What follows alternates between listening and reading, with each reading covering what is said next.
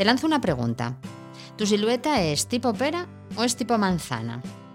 A ver, o lo que es lo mismo, ¿en qué parte del cuerpo almacenas más grasa? Hola, soy Ana Fernández, directora de Vida Full.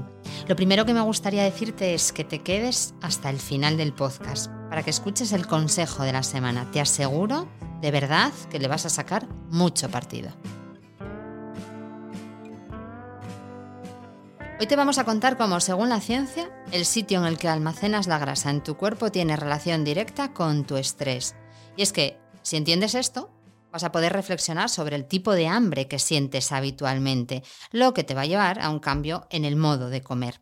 No en tu alimentación, ojo, sino en la manera en la que comes. Antes de entrar en materia, te doy datos para saber cuál es la forma frutal de tu silueta. A ver, coge una cinta de medir, nos vale un metro, lo que tengas a mano. Mide la circunferencia de tu cintura. Ahora mide la circunferencia de tu cadera. Si el resultado es que en proporción tienes mucha más cintura que cadera, tu tipo es manzana. Y si, si te ocurre al contrario, mucha más cadera que cintura, entonces eres pera. Tú quédate con el dato, lo utilizaremos más adelante. Lo que la ciencia dice. ¿Conoces a la doctora Eppel? Pues mira, Elisa Eppel es psicóloga clínica, experta en estrés de la Universidad de California y además es directora del Centro de Envejecimiento, Metabolismo y Emociones de esta universidad. Ahí es nada, la doctora Eppel. Muestran sus estudios que las personas que tienen silueta de manzana segregan ante un mismo agente estresante, escucha bien esto, muchas más hormonas de respuesta al estrés que las que tienen silueta pera. O lo que es lo mismo, es que están mucho más estresadas. Y esto es así porque a las hormonas del estrés les encantan las células adiposas del abdomen, esas que tenemos en nuestra barriga, para trasladarles las calorías de la comida. A los tipo manzana se les reconoce por su gran cantidad de grasa en el abdomen. Y cuidado, porque la grasa acumulada en tu barriga es la grasa visceral, esa que todos sabemos que es muy peligrosa para el cuerpo. Eleva el riesgo de enfermedad metabólica y además cardiovascular. Sin embargo, los tipo pera, más cadera que cintura, como decíamos al principio, acumulan grasa en el glúteo.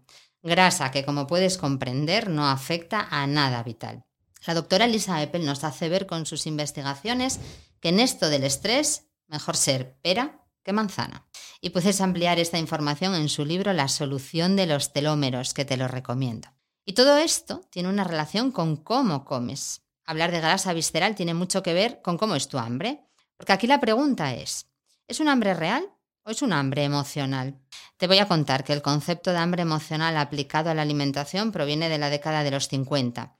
Dos investigadores, Harold y Helen Kaplan, hablaron de ello por primera vez relacionándolo con la obesidad. Pero ¿qué es en realidad el hambre emocional? Pues mira, es la necesidad de comer cuando nos sentimos estresados. Es esa sensación de hambre que alguna vez habrás sentido, que es difusa y viene acompañada de ansiedad. Es ese Mira, no sé qué tengo, que debe ser hambre. Es repentina y urgente, tú no puedes esperar. Y además, lo que suele pasarnos, como no, es que se nos suele antojar comida de la que yo llamo radical, esa que es rica en grasas, en sal, en azúcares, en alimentos ultraprocesados o chocolate, y además no puedes parar de comer. ¿Es un hambre real? Te estarás preguntando. Pues mira, los Kaplan afirmaban que no, que es emocional y que además es derivada del estrés. Pone en marcha un proceso fisiológico que transforma los nutrientes en grasa visceral que va directa a tu abdomen. De ahí a la silueta tipo manzana, solo hace falta que tus momentos de comer emocional sean habituales. Y ahora piensa, ¿te pasa esto a ti? Si la respuesta es sí, yo te pregunto, ¿te pasa muy a menudo? Y si tras haberte medido claramente tu silueta es de pera, pues que sepas que no hay problema aún con tu estrés. Pero vete cayendo en la cuenta de que puede llegar a verlo. Si eres manzana, pues hijo o hija, el estrés ya empieza a ser un problema para ti. El cambio de la semana.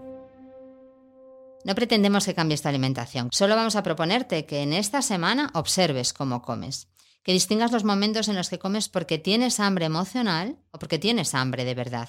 Y como guinda, que cambies ese comer visceral por un comer más amable y racional, y solamente esto es necesario para que vayas poniendo orden en tu estrés, para que te sientas bien. Y por supuestísimo, para ir abandonando tu silueta de manzana. En resumen, esta semana solo tienes que observar cómo comes, observar tu figura y con estos dos datos cambiar el modo de comer emocional por un comer con los cinco sentidos, porque tu cuerpo y tu mente te lo agradecerán. La próxima semana, otros cinco minutos que te llevarán al gran cambio en tu estrés. Recuerda que si necesitas ayuda con la gestión de tu estrés, puedes encontrarnos en vidafull.es y también en nuestras redes sociales. Suscríbete y así no te perderás ningún episodio. Nos escuchamos la semana que viene.